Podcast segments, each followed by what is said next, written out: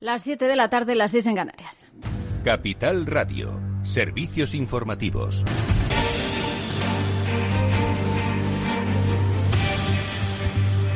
¿Qué tal? Muy buenas tardes. La ministra de Sanidad, Carolina Darias, ha asegurado este martes, durante una comparecencia en la Comisión de Sanidad del Congreso de los Diputados, que España es uno de los lugares del mundo que está más protegido frente a la COVID-19. Esto decía hace unos minutos. Pero es que si nos comparamos con los países del G20, somos el primer país con más personas vacunadas, tanto con una dosis como con dos dosis.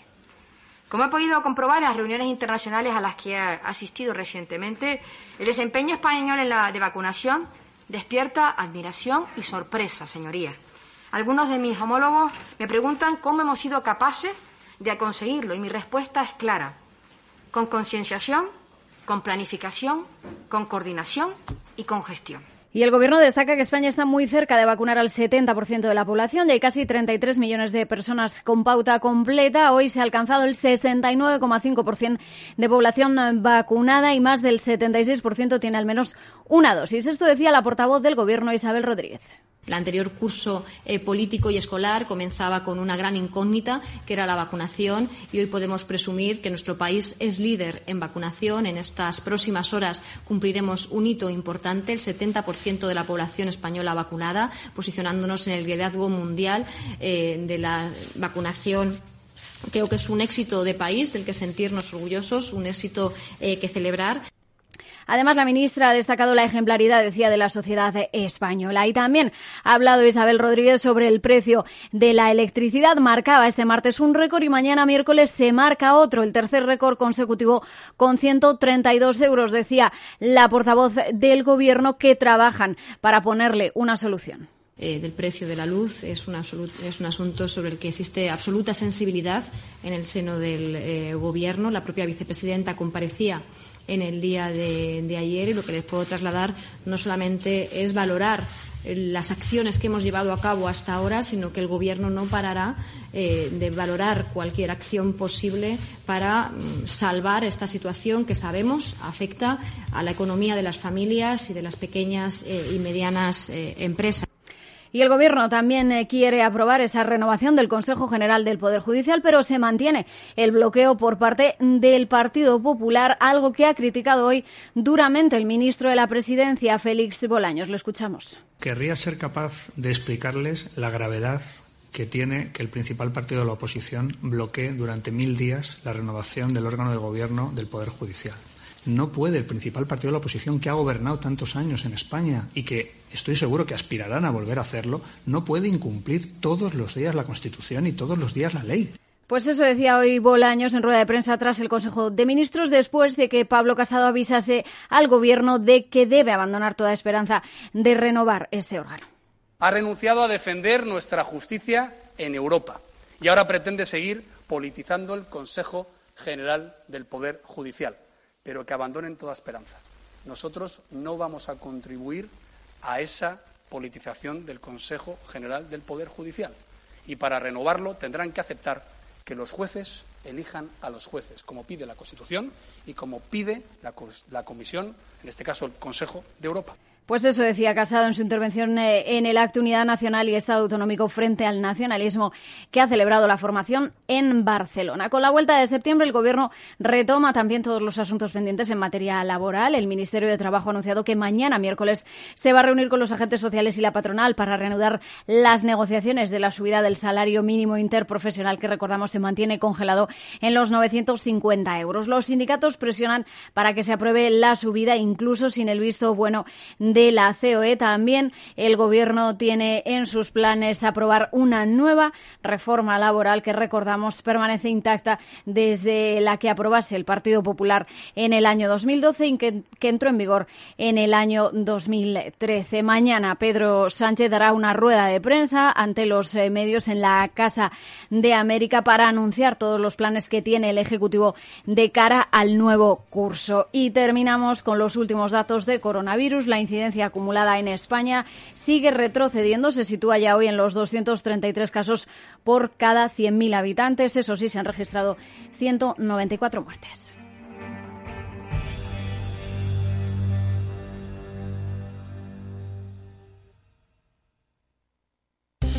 ¿Interesado en bolsa? ¿No quieres pagar comisiones? XTB es tu broker. Compra acciones y ETFs en cualquier mercado con 0 euros de comisión hasta 100.000 euros. Abre tu cuenta 100% online en solo 15 minutos. xtb.es. Riesgo 6 de 6. Este número es indicativo del riesgo del producto, siendo 1 indicativo del menor riesgo y 6 del mayor riesgo.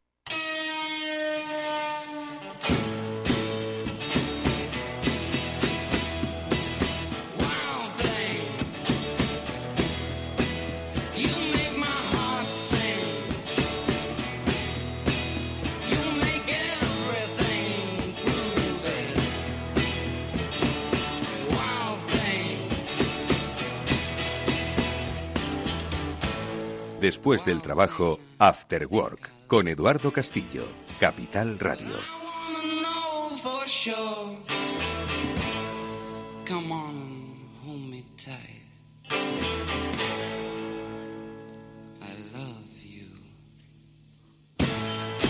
¿Qué tal? Muy buenas tardes amigos, bienvenidos al After Work de Capital Radio que ya suena en la sintonía en directo aquí desde el estudio de la calle Almagro y que hoy quiere dar respuestas a todas las grandes dudas económicas que nos surgen cada día y que nos mantienen perplejos frente a una realidad que parece cada vez más irreal. Respuestas económicas que las vamos a acompañar además de una significancia musical, por aquello de darle, bueno, pues cierto, cierto toque. Y lo vamos a hacer, por supuesto, con nuestro economista de cabecera, con el que siempre obtenemos grandes respuestas. ¿Por qué? ¿Por qué pasa esto? ¿Por qué sube la luz tanto? Ha sido la noticia del verano. Em, esto repercute en la inflación, pero bueno, la cesta de la compra no solo es cuestión de energía. Bueno, pues son muchas las preguntas que nos vamos a hacer sobre salarios, sobre cómo está el mundo en general, con la ayuda de nuestro amigo Félix López, al que ya damos un afectuoso saludo. Félix, muy buenas tardes. muy buenas tardes, Eduardo. Un placer verte y un placer tenerte aquí en el estudio. Sí, la verdad es que es un placer volver aquí ya, digamos, físicamente, ¿no? Sí, parece que ya las cosas, sin haber acabado, parece que ya van, bueno, generando otra expectativa de vida, ¿no? Sí, nos hemos acostumbrado a que mueran cientos de personas semanalmente y entonces pues ya la vida es normal, ¿no? Es curioso cómo todo el mundo ha ido aceptando eso de una manera, ¿no? Con vacunas, sin vacunas, ¿no? Hay mucho caso de contagio, mucho muerto, entonces pues se ponen limitaciones en cuanto se en cuanto los muertos bajan pues entonces se levantan las limitaciones y vuelve a subir. Y lo que antiguamente, pues nada, cuatro o cinco contagiados era todo un espectáculo, todavía lo sigue siendo en algún país como China o incluso los pobres australianos que ahora se les están aumentando los casos y no saben qué van a hacer, ¿no? Entonces, como ahora, pues ya, pues miles de casos no, de alguna manera no terminan. No nos conmueven, sí. No, y eso es un poco la tónica general mundial, salvo el reducido número de países, ¿no? Oye, ¿qué tal has pasado el verano? El verano bien, bastante tranquilo. Y, nada, hoy viendo a ver si ya fichamos a Mbappé o no, que es el tema económico del día. Leía un, un tuit de un gran amigo Alex Avilleira, redactor jefe de la revista Esquire. Recomendamos siempre buena lectura para aquellos que tienen buen gusto y para los que no lo tienen que la lean para, que, tengan, para que tengan buen gusto. Decía Alex Avilleira, eh, porque al parecer han fichado a no sé quién, y decía la cuenta del Real Madrid, bienvenido no sé quién. Después estoy buscándolo, ¿eh? Y decía que no, que este no es. que ese... Vamos a ver. venga. Sí, este dice que no, que os habéis confundido, que es el Cobavinga este o no sé cuántos. Así estáis, ¿no? Sí, yo la verdad es que pensaba que se iba a hacer, pero por aportar alguna razón más de, la más evidente, de que pues puede ser que el Paris Saint Germain se quede sin jugador y sin millones dentro de unos meses, es un poco lo que yo creo que debe ser enormes presiones de la UEFA sobre el Paris Saint Germain, ¿no? Porque la UEFA está en una situación crítica con el Paris Saint Germain. ¿Por qué? Bueno, mm, de entrada hay la sospecha de que la UEFA está un poco al servicio del Paris Saint Germain. ¿no? Las relaciones entre los presidentes son muy estrechas. La UEFA se inventó hace unos años pues una esquemilla que diseñó con Deloitte, la consultora, sobre cómo evitar que hubiera grandes gastos en el fútbol. ¿no? Lo que se llamaba el financial fair play. Entonces, de alguna manera, eso limitaba de una manera un poco chapucerilla por lo que los clubs podían gastarse para que, digamos, los jeques del mundo no vinieran con dinero. Con el petrodólar y dijese, bueno, yo voy a hacer aquí el equipo de las estrellas. Exacto, y de alguna manera eso pues generara una inflación de salarios a todos los y niveles. Y se tuviese pues cierta competencia y cierta competitividad, ¿no? Entonces, pues bueno, la idea no era mala, la del Financial Fair Play, la aplicación práctica en las primeras de cambio pues fue un patinazo, ¿no? La primera aplicación, y yo creo que la única, que era el Manchester City, Manchester City había violado 18 veces las normas del Financial Fair Play por 18 árboles, ¿no? pueblos de distancia, pero bueno, al final apelaron y de alguna manera, pues le quitaron la sanción que era básicamente no jugar en la Copa Europa, en la, bueno, en la Champions. Y que era la ¿no? que más ingresos de televisión y de publicidad Sí, la que genera, da, ¿no? genera, los jugadores quieren jugarla, etcétera, ¿no? Bueno, mm, ha ido aquello funcionando. El Financial Fair Play, si se aplicara hoy en día con las normas que están, pues con la pandemia arrasaría a varios clubes. Entre ellos el peor, el Paris Saint Germain.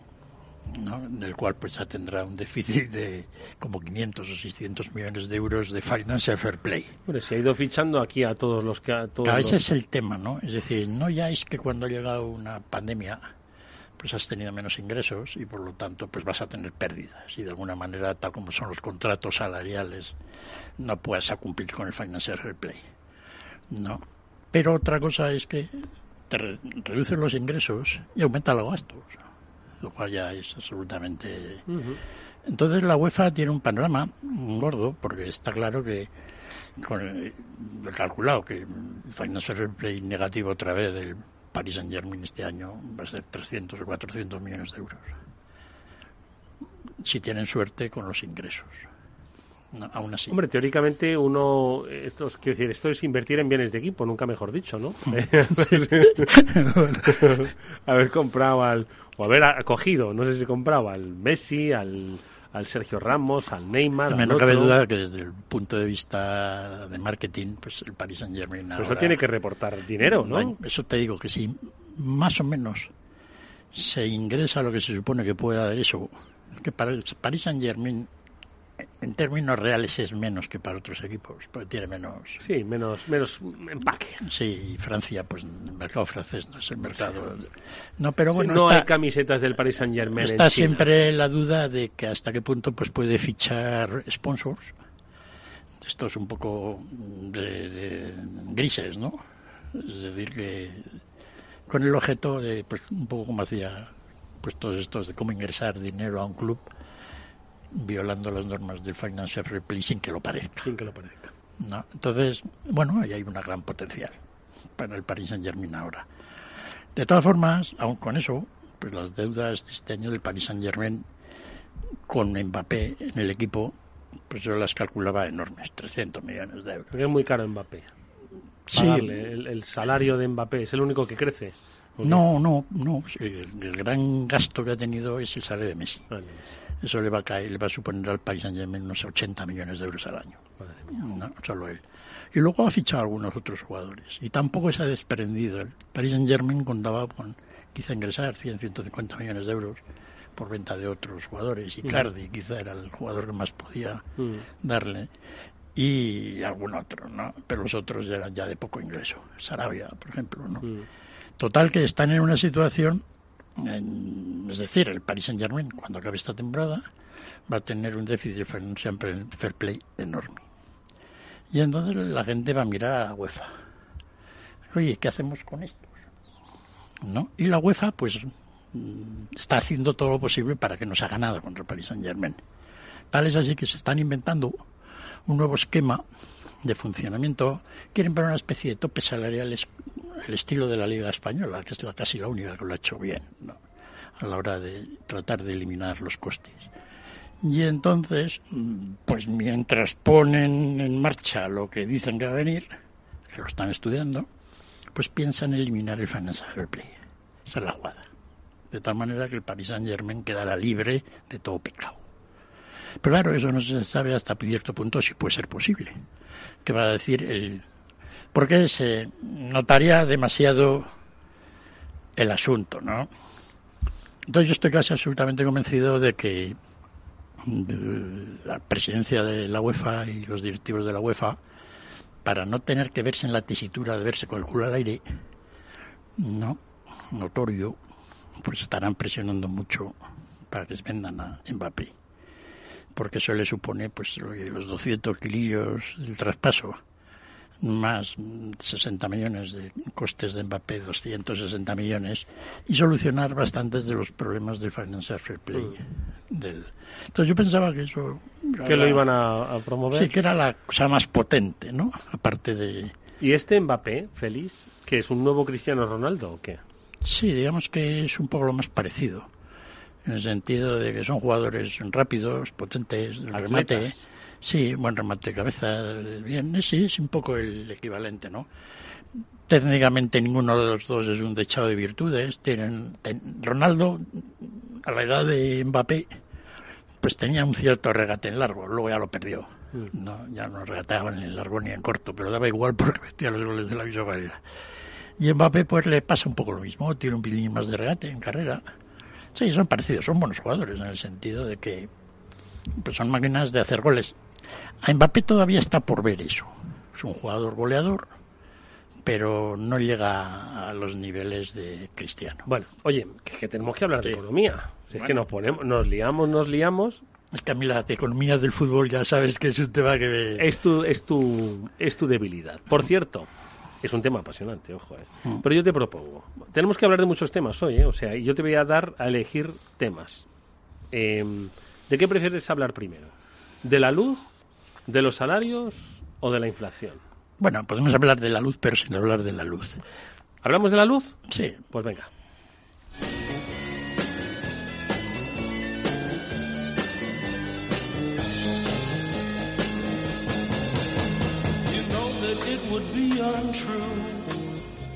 You know that I would be a liar if I was to say to you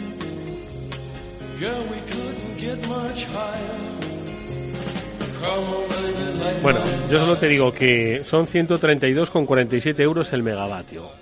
Y batiendo récords, y batiendo récords. Y bueno, las explicaciones entiendo que no son diferentes a las de ayer y anteayer. Pues los precios del mercado mayorista, la alta demanda, el precio del gas, que es con el que, bueno, pues se hace mucha electricidad, Exacto. No, ha cambiado, nada. entonces, entonces las mismas razones en más más, ¿no? En más más. yo lo que quería contar, aparte de que todo esto de la tarifa de la luz y del precio... Porque es que tú te acuerdas que ya no antes del verano, sino allá por, por, por abril, ¿no? Yo te decía, Félix, vamos a hablar de lo del precio de la luz y nada, que es imposible. Y no, algunas veces lo hicimos un intento, ¿no? Trajimos aquí las facturas. Las facturas y, esto y tal, los papeles. El hecho es que el precio de la luz, la gente se cree que, que la subida del precio de la luz que le dan por televisión, dado que es lo único que sale, son los 130, 130 y pico euros, pues es lo que tiene que pagar. Y que si sube de 130 a 140, pues esa es la subida. Y eso no es así. ¿no? Es decir, el, precio de la luz se ha podido doblar, pero la factura de la luz pues ha podido subir pues un 20%. ¿no? Entonces, para depende de las tarifas esas que han venido negociando, ¿no? De todas formas, en cualquier caso, el gobierno tiene un problemón. Lo tiene. Buah. ¿No? Fíjate, todos los días eres ministro, presidente del gobierno y te levantas con el precio del kilovatio hora. Y además así, con grandes titulares y, que hacen ruido.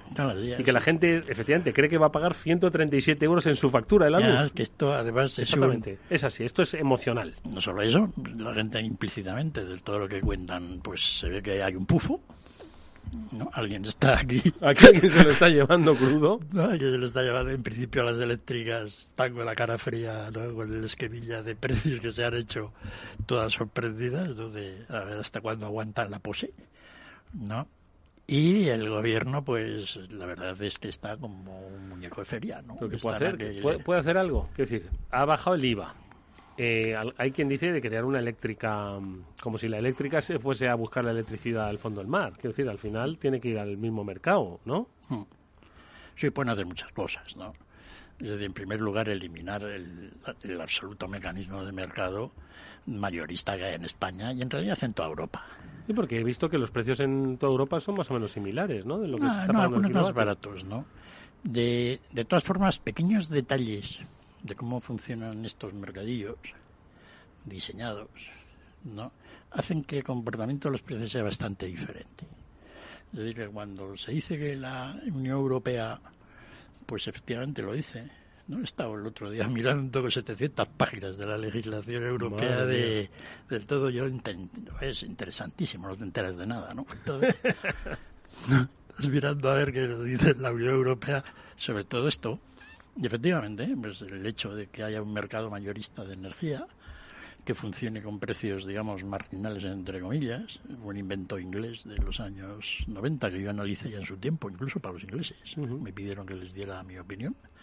Entonces, bueno, se ha cogido un esquema mental que viene de Marshall, un economista de hace ciento y pico años, que sus teorías más o menos forman el núcleo central de la teoría macroeconómica para explicar de alguna manera cómo los precios se forman.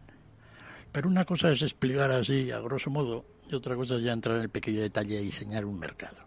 Y entonces ya es donde las cosas... Por ejemplo, uno de los...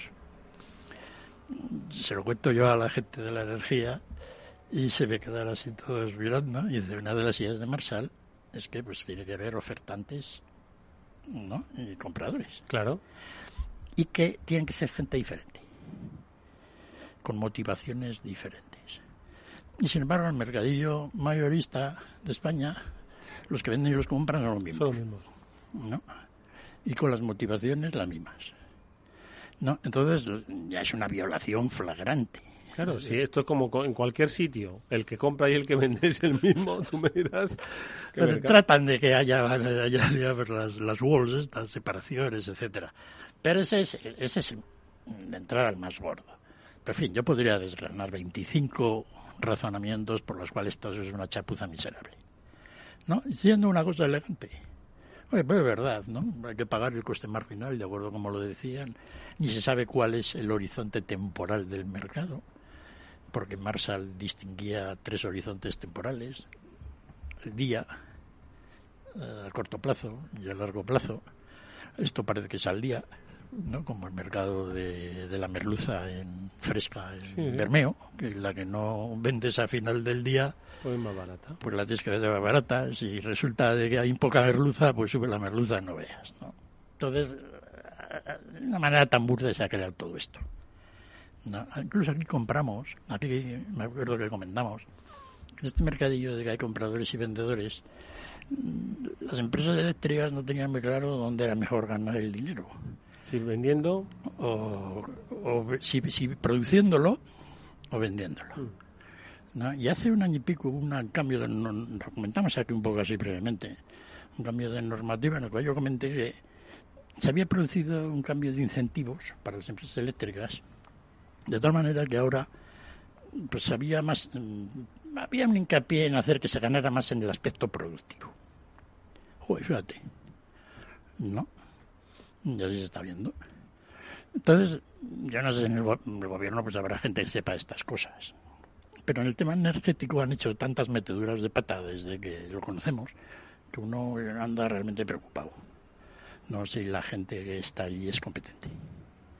O si lo es, porque ocurren estas cosas. Porque se puede hacer un mercado marginal, pero que no todos cobren eso. ¿no? Se puede regular un poco. Entonces, mm, de vez en cuando se sacan cosas fuera de contexto. El mercado regulado, que era el de antiguamente, pues era peor que este, ¿no? Eso está por ver. es una declaración que, que, bueno, y bueno, ahí estamos, ¿no? Todo muy entretenido. ¿No? o sea, Las que o se interviene o esto no tiene solución o qué. Todo depende de hasta qué punto las empresas eléctricas van a mantener la cara. Ya. ¿no? Pero Oye, oye, pero no se han sentado, es decir, yo si fuese un gobernante, pues haré una reunión de alto nivel con fotos, ¿eh? Con fotos, fotógrafos. Y sentado pues, el presidente de esta eléctrica, el presidente de esta energética, el presidente de esta otra, el presidente de esta otra, y que me explicasen un poco. Yo no les digo que sean, digamos, delincuentes ni ladrones, no. No, pero que me explicasen, oye, ¿qué podemos hacer para bajar esto? Que lo, lo único que saben ellos, que tienen un mercadillo, que tal como funciona... Es estupendo. Pues ahora, ¿no? En la que estamos. Y entonces, ¿hasta qué punto ellos, cuando se reúnan, o como tú dices, delante de alguien del gobierno, pues hasta qué punto... Van a poder defender el mercadillo. Sí, van a poder mantener la mirada, o la tienen que bajar. ¿No? Pero claro, ¿no? Es decir, a, resultas de todo esto producen cosas un poco peculiares, como que los pantanos nos estamos quedando sin agua. Y cosas, es decir, todo ello... Eso es lo de la producción, ¿no? Todo, todo, todo ello tiene como una connotación, ¿verdad? Pero en fin, es todo muy complicado, ¿no? Es decir, no creo que haya nadie en España que entienda el tema eléctrico español, ¿no? Ni, pero nadie en el mundo tampoco, porque es absolutamente tratar de forzar un esquema teórico simplista que inventó Marshall ¿no? y que luego la gente ha tratado de ahora coges un libro de economía de la energía eléctrica y es que la física cuántica es, matemática no sé a mí me da un poco la sensación Félix es decir estamos en verano y bueno la demanda pues es la que es llegará el invierno y volverá a haber demanda que es la que es no es decir al final pues es un siempre va a haber demanda no de aires acondicionados o de calefacciones ¿no? sí pero el coste marginal ha subido al doble pero el coste medio de producir la energía eléctrica solo ha subido un 20% o sea, no cuesta más producir energía eléctrica ahora, mucho más. A pesar de que dicen que el gas es más caro y tal. Exacto, pero ese es el coste marginal. A cambio de eso, los españoles hemos metido la pata. Si no hubiéramos cerrado un par de centrales térmicas, no teníamos por qué, ¿no? Salvo pues, hoy el hecho de que el humo es el humo, ¿no? Pues ahora tendríamos, en vez de 130, 80 y los españoles. Sí, pero mira Francia. Francia lo tiene carito y tiene nucleares por todos lados. Mm, porque también Francia empieza a estar un poco en esta situación. Es decir, el problema no es que tú produzcas gratis el 80% de la producción, sino que el 20% restante se te cuesta un, un, quintal. Y entonces todo se paga eso. Pues en Francia ni en todos sitios no se paga eso. La energía eléctrica nuclear recibe menos ingresos. Sin embargo, España aparentemente sin poder yo decir exactamente el céntimo de cómo funciona, no es así. Entonces, pequeños detalles del funcionamiento hace que incluso un precio marginal que sea alto tenga unas repercusiones en la tarifa muy diferentes. Pero en fin, ya te digo, esto es... Esto es un rollo. No, pero el gobierno tiene un panorama. Bueno, pues, quiero decir, pero algo tendrán que hacer. Sí. ¿No? Ya te digo, están como en la feria, cuando está allí el, y le están tirando pelotazos al conejo a ver si cae, ¿no? Con la novia. Oye, ¿hablamos de, de salarios? Ya. Venga.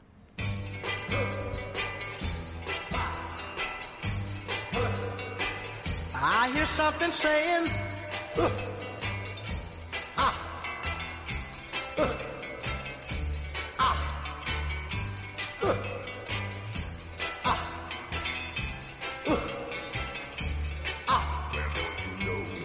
sound of the men working on the chain gang. Bueno, de salarios. A ver, hace semana y media le envié a Félix un WhatsApp que era una captura de pantalla de un tweet que había que le había dado a me gusta nuestro común amigo Juan Laborda, ¿no?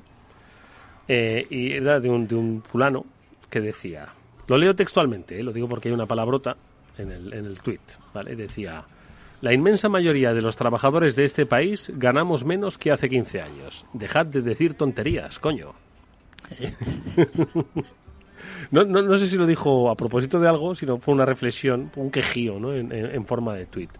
Y yo siempre he dicho, ya, a mí siempre me ha gustado mucho eso hablar de salarios, Y porque siempre hemos hablado, ¿verdad, Félix? Que, los salarios no suben. Y efectivamente muchos tienen la percepción, y de hecho he estado buscando unos datos, ¿no? Que hizo un estudio pues el año pasado, creo que recordar, que hizo la, Unión Europea de Sindicatos, ¿no? Eh, que decía pues que la mayoría de los países de Europa eh, el, salario medio estaba por debajo del salario pues de hace eh, 10 años, ¿no? En algunos casos de manera flagrante, como fue era en Grecia, que eso pues madre mía, los hombres de negro ahí se pusieron se pusieron morados y entre otros España. España lo ponía un 3% más bajo que hace una década, una cosa así. Y efectivamente, pues yo he preguntado, he hecho esas prospecciones de campo que tú haces, ¿no? He preguntado a diversas personas de mi entorno personal y profesional y digo, oye, ¿tú ganas más dinero que hace 10 años o menos dinero que hace 10 años? Y el 90% me ha dicho menos dinero que hace 10 años. Bueno, has hecho una, una, perspectiva, que está, oye, estás cogiendo el... Sí, ahí el gustillo. Y además es que en cuanto uno aprende a hacer esas cosas y tiene a la gente para preguntarle, ya es un poco cierto. Un forecaster de estos. De... ¿No? Es decir, eh, es un 3%. ¿no? También es cierto que lo has preguntado ahora, que es un año, ¿verdad? Para mucha gente, este año y medio... Complicado. ¿no? ¿Qué pasó en España? ¿No? Pues en España estábamos felices en el año 2007-2008. Está, exactamente. Estamos allí. Muy felices. Estamos felices, todos contentos, ¿no? Allí, ¿no? Las pisos subían cada vez. Y entonces vino el bofetón. Comprando sobre plano. Exacto. Esa palabra, esa frase, comprando sobre plano. Era moderno, era casi. Y entonces, pues llegó la gran bofetada. Y entonces la economía española, pues cayó hasta, podemos decir, el 31 de marzo del 2013. Por ponerlo de alguna fecha exacta, fue el momento más bajo de la economía española y allí habíamos caído pues un porcentaje grande de, del PIB.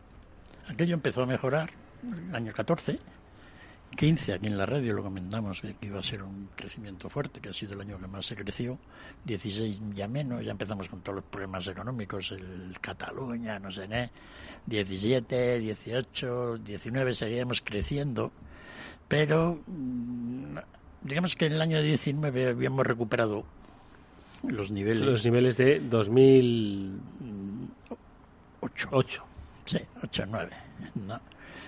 Porque es un. Depende. Ahora hablaremos un poco de la inflación, que tiene un poco que ver con esto. Sí, sí.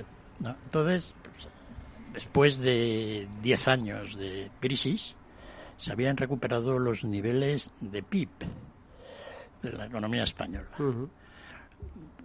Porcentaje de gastos salariales en el PIB se ha mantenido más o menos constante con lo cual quiere decir que todos los sueldos que se repartían pues eran los mismos que hace 10 años antes. Entre un número de gente ligeramente inferior, lo cual quiere decir que el salario real habría subido un poquito. ¿no?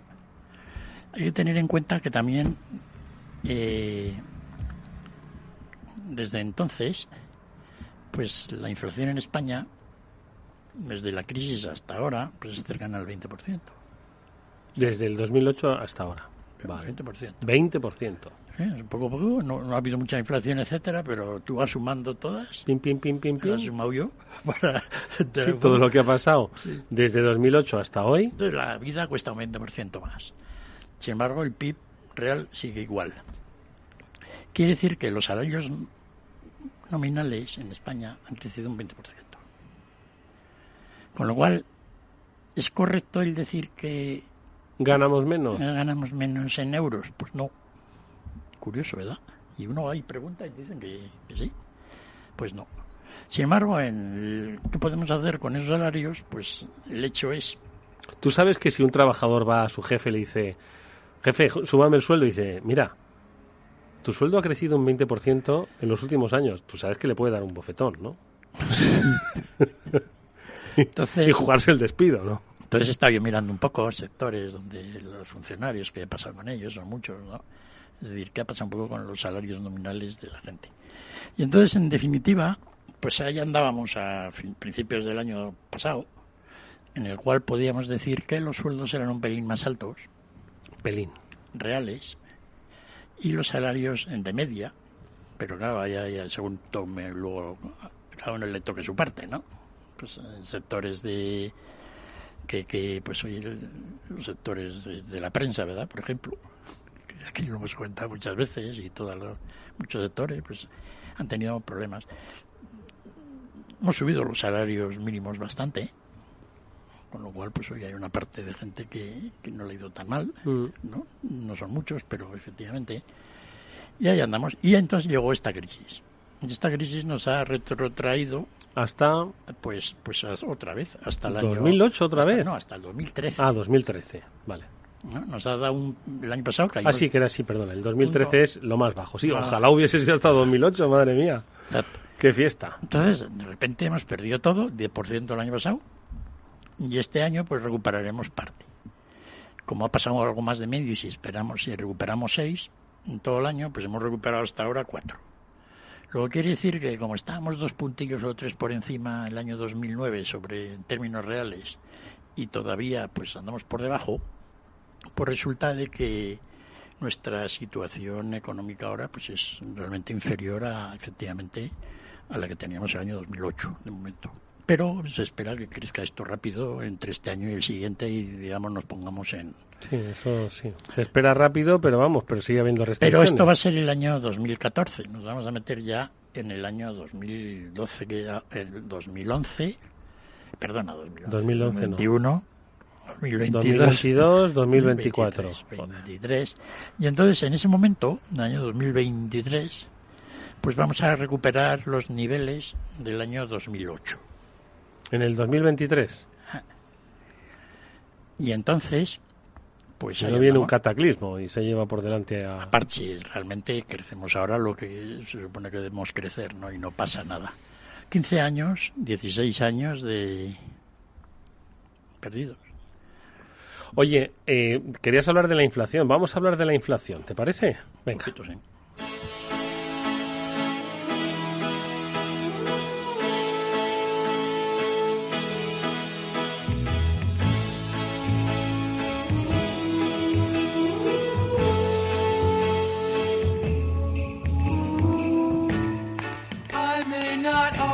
Always love you, but long as there are stars above you, you never Yo creo que además es importante hablar de la inflación. El dato adelantado de agosto, un 3,3%, ¿no? Por encima del de julio que registró un 2,9%, si no me equivoco. A ver. Sí, sí, efectivamente. Y bueno, la energía, la luz, la luz, claro, ya se deja notar. Sí, la luz y las patatas. La luz y las patatas, mira. Todavía no ha salido el, el- el detalle, ¿no? De, de esta inflación, si no me equivoco. Estaba recuperando un poco el, el dato pormenorizado de julio para recordarle un poco a los oyentes que la inflación la, determinan pues muchos grupos, ¿no? Alimentos y bebidas no alcohólicas, luego las bebidas alcohólicas y el tabaco, este sigue siendo pues un, un peso importante. Claro, subieron el impuesto a los azúcares y la Coca-Cola ya ni. Vestido y calzado, vivienda, menaje, medicina, transporte, comunicaciones, ocio y cultura, enseñanza, hoteles, cafés y restaurantes, que fue un poco la mayor eh, influencia de su vida el, el mes pasado, y otros bienes y servicios. Y estamos en un 3,3%. Antes del verano, vuelvo a decir, otra vez, ah, parecía que estaba un poco lejos. En el 2,2 yo creo que comentamos alguna cuando estaba en no sé en qué mes. Y Entonces- sí, ahora un punto más, ¿eh? Si los salarios no suben, que ya acabamos de hablar de que no suben mucho, como para tengamos problemas por ahí, es muy difícil que no haya inflación, es casi imposible que haya inflación, si no es por algún problema exterior a la economía. Pues una devaluación profunda, subida del precio de las materias primas, y en el caso de la electricidad, pues es el caso del gas. ¿no? Es un tema externo a la economía española. Y entonces, cuando no hay subida de salarios, básicamente es todo el entorno mundial. Sí, es porque hace presiones inflacionistas, las cosas cuesta más producirlas, hacerlas y por lo bueno, tanto vale por más por lo que sea. El gas no ha costado más ahora producir lo que hace tal, pero el precio del gas ha subido. Ha subido bastante, de dos mil y pico a cuatro mil, digamos. Entonces, el, eh, bueno, pues eso hace que el tema. Y básicamente las cosas importadas, por lo tanto. Entonces genera un... Entonces eso, ahora hay un problema mundial enorme que son con los fletes marítimos. ¿no? Es una cosa absolutamente espectacular. que no que no hay, que no Es- eh, He estado todo el verano de agosto tratando de enterarme que realmente está pasando. ¿Qué pasa con los fletes? ¿Qué pasa con el flete del transporte por contenedor? Y ahora se está empezando a pasar también al transporte de bull carriers y petroleros. ¿No? De tal manera que, por ejemplo, el coste de un bull carrier, un barco de estos para llevar mineral de hierro, pues eh, el índice ha pasado en general de todos estos bull carriers de este tamaño de un 1500 hace seis meses a 4500 ahora. Madre mía. Tres veces ahora. ¿Es el índice del Báltico este? El o? Baltic Dry Exchange.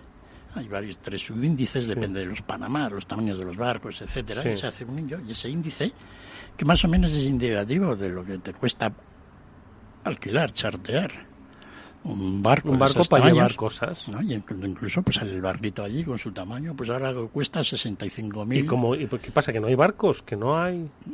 Claro, cuando uno, cuando uno utiliza las leyes de la oferta y la demanda, ¿no? y la economía convencional, y dice, joder, nos hemos quedado sin barcos, ¿no? O ha habido un aumento enorme de la demanda. Y ninguna de las dos cosas ha ocurrido. Sigue habiendo los mismos barcos y la demanda sigue estando más o menos parecida. Bueno, ha habido un repunte en algunas zonas en Estados Unidos, porque pues, como la Sí. gente pues habrán querido Sí, pero comprar- vamos, que no están como locos No. eh, queriendo llevar contenedores o carga No. seca o petróleo a otros lados del mundo. De eso nada. Y entonces es todo un misterio, ¿verdad? Es decir, eh, Sí, la economía es un misterio, lo de la luz, lo del esto. espera, barcos hay más. Aquí hay más barcos. Sí, porque los barcos pues aumentan todos los años, porque como había los astilleros, los, todos los pedidos en marcha, etcétera, ¿no? Y tienes que ver pues las cuentas, por ejemplo, de Maersk, es la mayor naviera mundial, Sí. que más o menos pues, esta gente yo calculo que entre 300 y pico barcos propios y otros 300 charteados, pues fíjate lo que manejan, ¿no? Pues los beneficios han multiplicado por 20, normal. Los ingresos han subido, ¿no?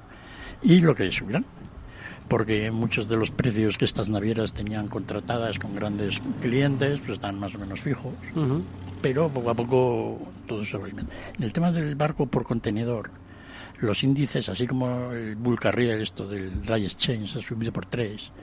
En el caso de los de los portacontenedores, ha subido por seis. De tal manera que un contenedor pues, de 40 pies, es el que va en un camión de esos grandes, Sí. ¿no? Que normalmente el valor de la carga media de lo que metes de un contenedor eran unos 40.000 euros Sí. pues costaba 2.000 euros traerlo de, De China aquí. de China. Algún gasto más, pero total un 5% del valor de la Vale. carga. Ahora, mm, si tienes suerte, porque está- esto es una cosa, no, pues te cuesta 12, 14 mil. Madre mía. Entonces resulta que ahora, pues, el precio de las mercancías importadas ha aumentado un 30% debido a los fletes. Sí, para compensar un poco el, el coste ¿no? del, del flete. Madre mía. Entonces, claro, una de las cosas curiosas, eh, mi opinión personal es que hay un problema en los puertos, ¿no? en China y en algún otro, que simplemente, pues, no hay capacidad de- Para tramitar toda esa... ¿no? Lo curioso del caso es que en ese caso, pues hay más barcos, con lo cual los fletes deberían caer. ¿no? Sin embargo, tal como está estructurado el funcionamiento de los puertos y los contratos con las navieras, pues hacen que todo... Es decir, si hay un problema en los puertos porque hay poco puerto, los puertos deberían estarse forrando a ganar dinero. La oferta de puertos disminuye, servicios portuarios, con lo cual el precio de los alquileres de las terminales aumentaría, etcétera. Y las compañías navieras no se llevarían un duro. Los fletes subirían también, pero el dinero se lo quedarían los puertos. Los puertos. ¿no? Pero claro, tal como funciona el mercadillo este de, de- de la oferta y la demanda en el sector naviero, pues hace que algo que en realidad les perjudica a las navieras, el hecho de que vayas y pongas allí el barco y no te lo carguen, ¿no? Pues les beneficia enormemente. Sorprendente, ¿verdad? Claro. Que al final, que tarden un poco más o menos, lo van a seguir cobrando más caro. Las navieras están soñando con que los chinos irán dormidos en los puertos. ¿no? Y todo así. Es decir, además el barco que se carga en China se carga hasta arriba y ya va a Singapur y allí ya no puede cargar nada. Entonces, además, eso no está ocurriendo en todos los. O sea, sobran barcos. Las líneas navieras te dicen que para mover 100.000 contenedores, pues necesitaban antes 10 barcos, ya necesitan 12. Y probablemente es cierto. De alguna manera, pues como hay menos. Entonces hay mucho barco parado por ahí. O sea, barcos hay. Pero esa situación es absolutamente genial. O sea, he pasado yo hab- hablando con los navieros estas navidad, estas, este, Este verano. este verano, con, explicándome con la gente de los puertos, porque ellos tampoco lo entienden. Tampoco es su vida entender esto. ¿no? De, de cómo funciona todo un equilibrio general en un mercado de fletes mundial. Eso escapa del conocimiento normal de alguien que trabaja en un puerto.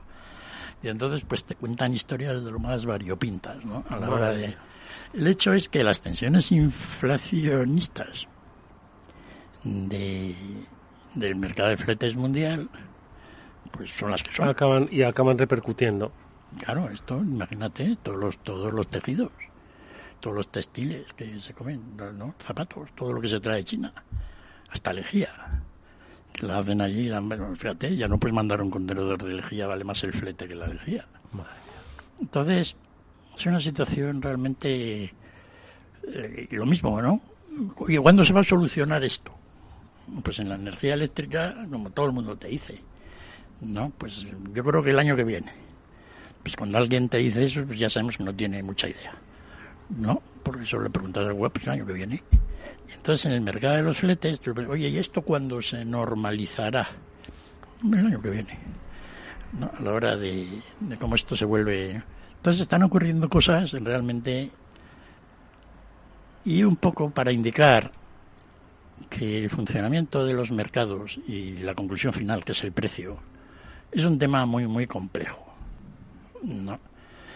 Que requiere de pensamiento. Lo que me doy cuenta es que es todo un mercadillo, ¿eh? Sí, no, el mercadillo, pero fíjate tú a ver cómo se lo lleva. Imagínate tú, lo estratégicamente, los navieros a ver qué hacen. Vamos con un breve consejo.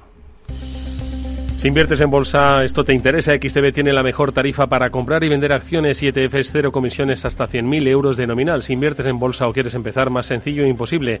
Entras en xtb.es, abres una cuenta online y en menos de 15 minutos compra y vende acciones con cero comisiones. Además, la atención al cliente es en castellano y está disponible las 24 horas al día. ¿A qué estás esperando? Más de 300.000 clientes ya confían en xtb.es. Riesgo 6 de 6, este número es indicativo del riesgo del producto, siendo 1 indicativo del menor riesgo y 6 del mayor riesgo.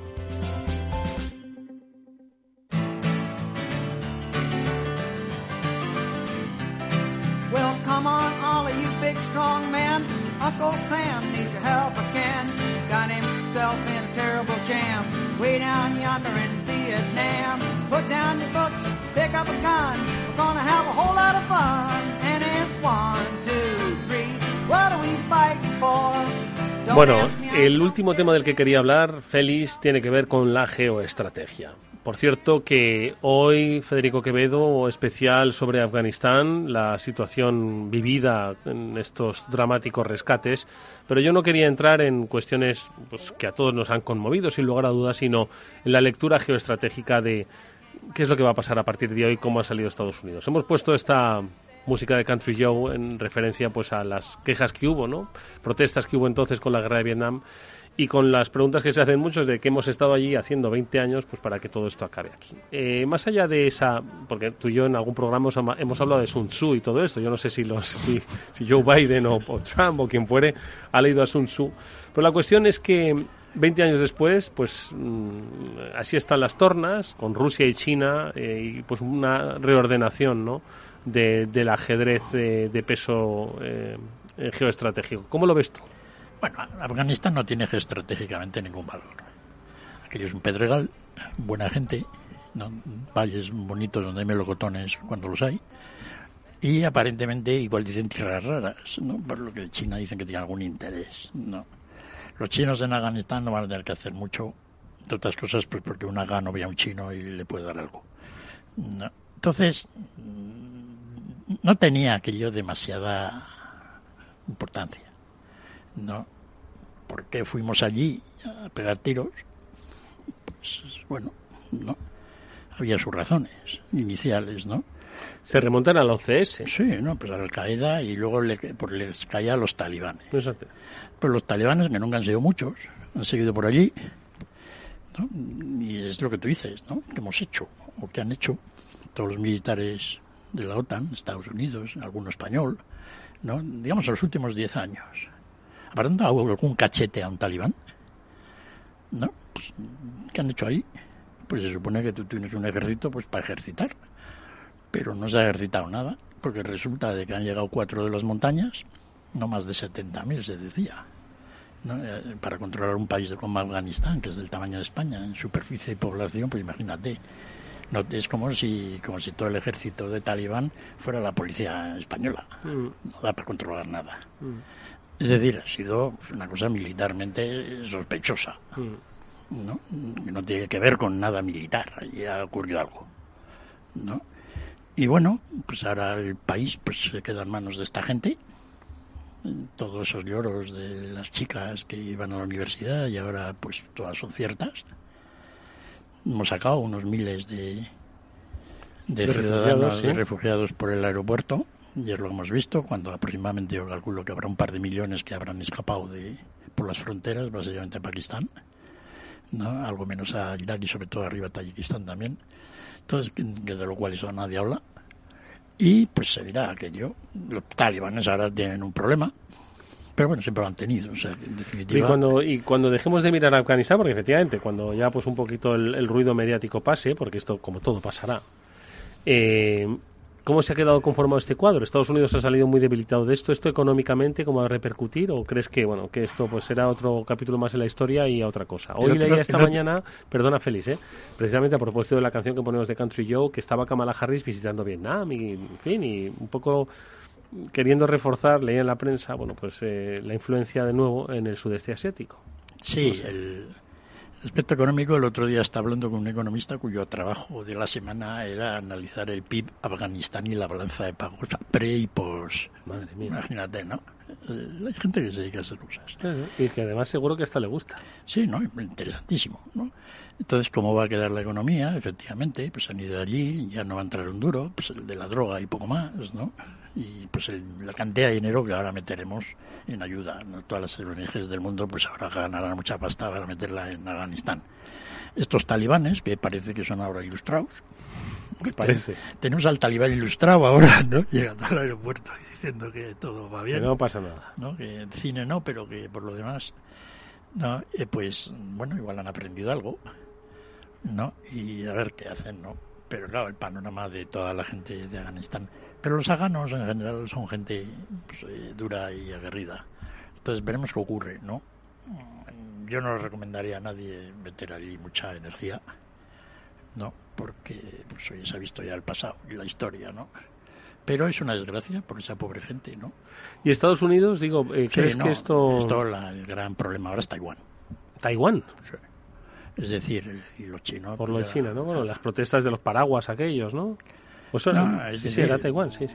es decir- hay tantas protestas en el mundo.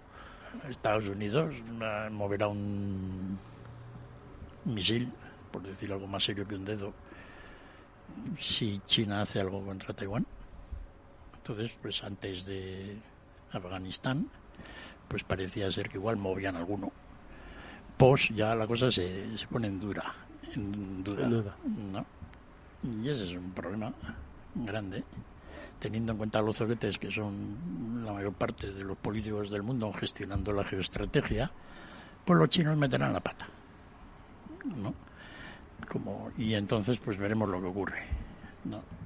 Y, ¿Por qué, por qué- qué es lo que pasa en, en Taiwán? bueno, ¿Qué es lo que pasa? Sí. Bueno, porque los chinos quieren que Taiwán sea suyo. ¿no? y ya está. Y son aquellos, pues, pues nada, y básicamente tienen todas las opciones, han dicho siempre, abiertas, incluso una guerra, una invasión. Está claro que si no es con enormes presiones de invasión o con una invasión, pues los taiwaneses no van a incorporarse a China. Entonces todo depende de a qué, hasta qué punto los chinos pues pueden digamos ejercitar su amenaza ¿no? o hacerla muy creíble de tal manera que si los taiwaneses ven que tienen todos los cañones encima de ellos ya y que evidentemente están solos pues entonces no les queda más remedio que rendirse no Bueno, y entonces eso me imagino que lo que la conclusión más o sea que el campo de batalla va a estar en Taiwán. Sí, por eso toda la idea de... pues Porque los vietnamitas, donde ha ido Harris, pues también se las tienen con los chinos. Les quieren mucho también. Entonces, el, todo este follón pues les afecta.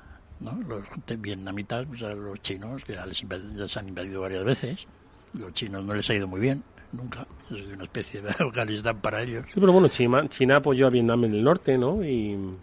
Sí, pero luego, luego cuando hubo la unificación invadieron, nadie lo sabe, ya se ha olvidado, invadieron, invadieron Vietnam pero a millón, son cientos de miles de soldados. Fue una guerra allí que los vietnamitas les llevó un cuarto de hora a liquidarla a su favor.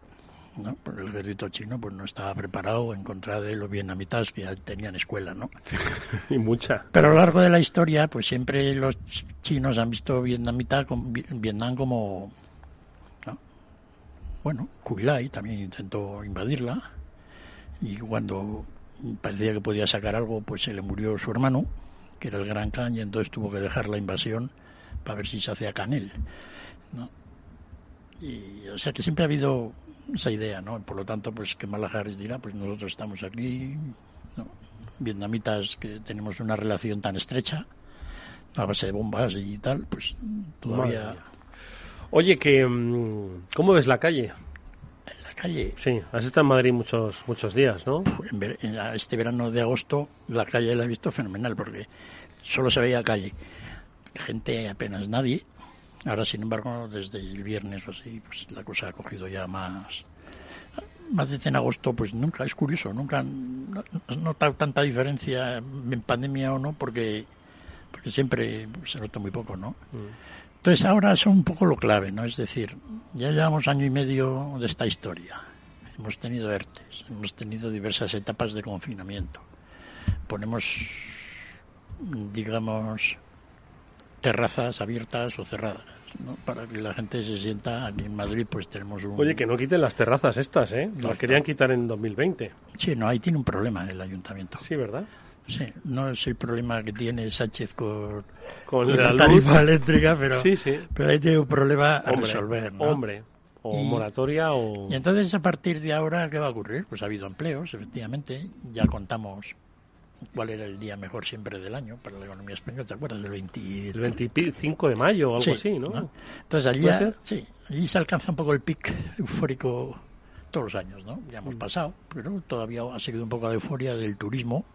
Y entonces ahora llega septiembre, donde hay que ir al cole. Ah, más triste. La tristeza ya no, Y ya entonces es ahora donde se verá, realmente yo calculo, todo este desajuste macroeconómico como termina centrado. Y ya veremos. Oye, ¿te podemos felicitar? ¿Por? Por las buenas noticias. Ah, bueno, sí, por supuesto. Es que ha sido abuelo, nuestro querido Félix López. Sí, la verdad es que ser abuelo está bien, ¿no? Porque no hay muchos abuelos ya, pocos niños en España, ¿no? Entonces todo lo que haya, pues, ¿no? Como decía, ¿no? era eh, como que los abuelos dejarán o verán esto, ¿no? Porque ya lo podré ver un poco, pues dejaré algo para los nietos, ¿no? Así que muy bien, gracias. Pues nuestras felicitaciones, Félix. Sí, gracias. Por tu nieta Victoria. Amigo, que muchas gracias por estar aquí. Nos vemos la semana que viene si tienes un rato, ¿vale? De acuerdo. Néstor Betancor gestionó técnicamente el programa. Os habla Eduardo Castillo. Nos vemos mañana. Adiós.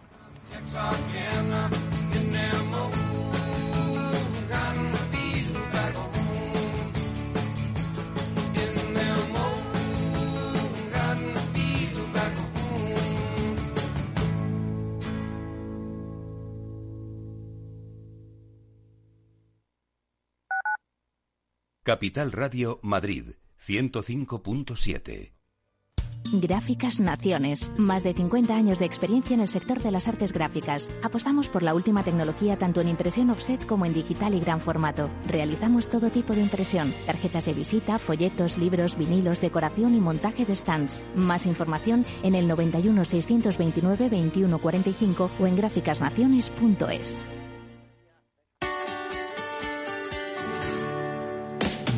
Humanos en la Oficina, el programa más divertido y de mayor influencia en el mundo de las organizaciones, con el presentador de mayor audiencia en el mundo del capital humano y speaker internacional Miguel Ángel Pérez Laguna. Todos los viernes a la una de la tarde en Capital Radio. Capital Radio, la genuina radio económica.